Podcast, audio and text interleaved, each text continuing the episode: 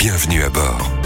Les températures baissent, la pluie a fait son retour et pour les conducteurs de deux roues motorisés, l'automne est une saison particulière. Éric Thiolier, bonjour, vous faites partie de la Fédération euh, des motards en colère. Bonjour. Alors c'est une saison où les motards doivent faire face à de nombreux dangers. On a deux difficultés euh, chroniques auxquelles sont confrontés les motards euh, qui sont encore plus exacerbées à l'automne. C'est les problèmes de visibilité et de glissance des chaussées, évidemment, avec la nuit qui tombe plus tôt. Le motard qui est déjà assez peu visible sur la route va être encore moins vu. Et puis il y a les feuilles mortes. Et donc c'est aussi un, un risque auquel les motards sont confrontés. Alors évidemment, la plus grande prudence s'impose pour éviter euh, les accidents, mais il y a également l'importance de bien s'équiper. Clairement, pour le motard, il n'a pas de carrosserie. Le plus gros inconvénient, c'est évidemment sa vulnérabilité. Donc il faut s'équiper avec des chaussures montantes qui couvrent la cheville. Donc des bottes, un blouson solide euh, avec des protections hein, qui vont protéger les coudes, les épaules et, le dos. Des gants, évidemment. Et puis le, casque, bien sûr. Et un pantalon solide. L'équipement complet, c'est indispensable à tout moment, euh, qu'il fasse beau ou qu'il fasse moins beau. Aujourd'hui, on a des dispositifs extrêmement performants qui protègent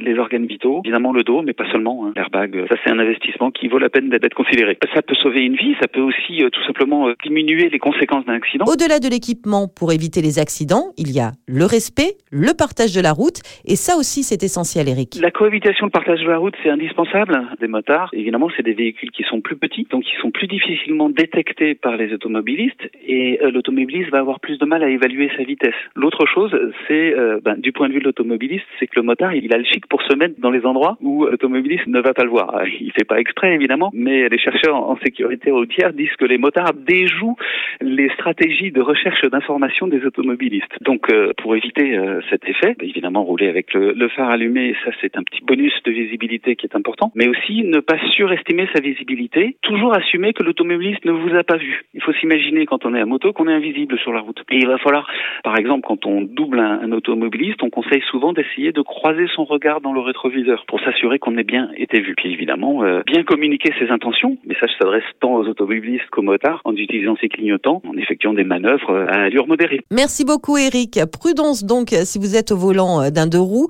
adaptez bien votre vitesse où que vous soyez sur l'autoroute ou sur le réseau secondaire et pensez à bien vous équiper. Retrouvez toutes les chroniques de Sanef 177 sur sanef177.com.